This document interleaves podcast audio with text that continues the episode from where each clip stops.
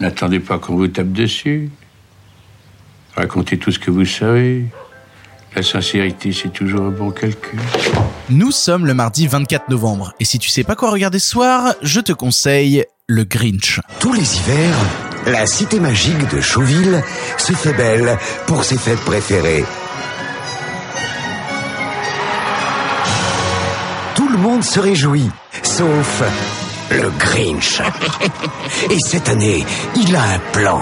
Je crois que je tiens ma solution. Pour empêcher Noël d'arriver. Oh, oh tu es un reine Action c'est mardi, mardi c'est le jour où je te conseille des films pour toute la famille et j'avais envie qu'on revienne dans les années 2000 car oui peut-être qu'en entendant le titre du film tu as pensé au film Grinch sorti en 2018, pas du tout. Je te parle du film Grinch sorti dans les années 2000 réalisé par Ron Howard. Ron Howard c'est un réalisateur qu'on pourrait qualifier un peu de faiseur. En gros il a tendance à se retrouver sur des projets et à devoir un peu se tépatouiller avec ce qu'il a sans avoir réellement de grosses personnalités derrière. Bien qu'on lui doive quand même certaines choses qui, qui nous rappelle des souvenirs d'enfance ou d'adolescence comme euh, Willow pour le côté un petit peu fantasmagorique ou des moments un peu plus forts de cinéma comme euh, Apollo 13, eh ben les moments récents de Ron Howard sont oubliables, au pire insupportables. Il vient aujourd'hui de sortir une ode américaine sur Netflix qui se fait démonter par la presse et son film précédent, bah c'était Solo Star Wars Story qu'il a récupéré au dernier moment et dont il a pas vraiment su quoi foutre. Le truc c'est que à une certaine époque, par ses qualités de faiseur, il arrivait à faire des choses intéressantes.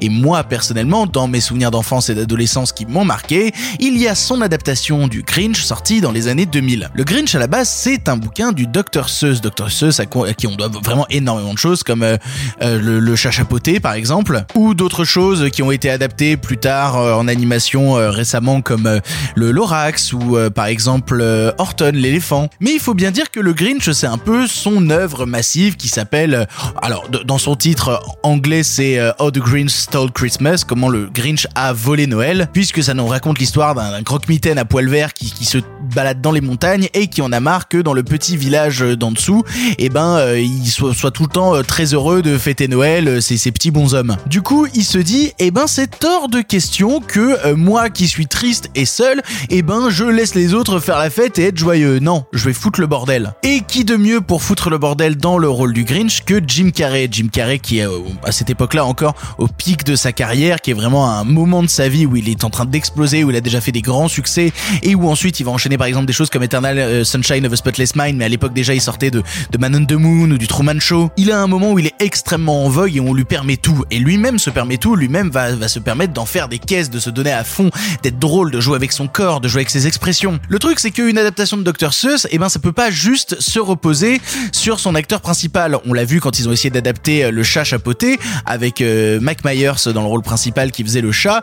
Euh, c'était un peu raté, c'était un peu raté. Il faut derrière un soin technique et comme je vous le disais, bah Ron Howard c'est un type qui justement cette maîtrise euh, de la technique. On l'appelle même pour ça parce que bah, il sait faire des trucs carrés qui n'ont pas vraiment de personnalité mais qui sont carrés. Sauf qu'il sait aussi s'entourer de gens de grande qualité et notamment ici à la production design, il s'est entouré de Michael Coren Bliff avec qui il travaillera plus tard sur Apollo 13 mais qui déjà à l'époque avait fourni les décors complètement surréalistes du film de Ralph Bakshi Cool World qui se passait à la fois entre un monde d'animation complètement euh, cocaïné, j'ai pas d'autres mots, et euh, la réalité véritable. Et quand Michael Coren Bliff il arrive sur le Grinch, il se permet d'en foutre de partout à créer des décors penchés, complètement fantasmagoriques. On voit les pages du bouquin à l'image et c'est ça qu'on désire dans une adaptation de Dr. Seuss. Parce que c'est un univers tellement barré, tellement fou que le voir en réel, que le voir en palpable, ça a quelque chose d'extrêmement fort. Et c'est pour ça que, je te conseille majoritairement cette adaptation-là et pas nécessairement celle qui est sortie en 2018.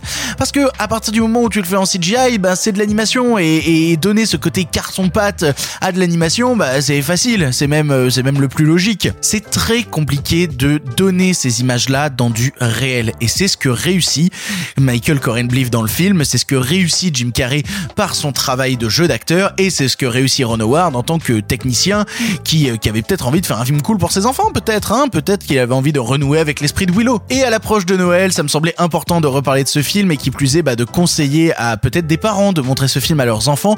Parce qu'à une époque, oui, on ne se reposait pas que sur la 3D, on se reposait parfois sur du réel, même majoritairement sur du réel, et c'est ce réel qui nous faisait vivre c'est ce réel qui nous faisait rêver, parce qu'à partir du moment où on le voyait à l'image imprimée sur une pellicule, on se disait putain, ce monde existe pour de vrai, ce monde n'est pas juste un fantasme d'animation créé par un ordinateur. Je peux me rendre dans ce monde et j'ai envie de me rendre dans ce monde. Pour ton information, le film est disponible en streaming chez Netflix et Prime Video, mais aussi en location VOD chez Orange, Microsoft, Canal VOD, Rakuten TV, Apple TV, Google Play et enfin YouTube.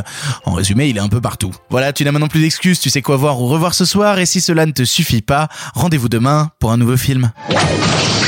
Mignonne. Ah, très fine psychologue. Vous allez assister au vol scandaleux On solde. Tout doit disparaître. de la plus grande fête de l'année par le grincheux public numéro 1. Oh, mon chou, c'est Fabuleux Jim Carrey est le Grinch. Ça, c'est ce qui s'appelle être gâté pourri à Noël.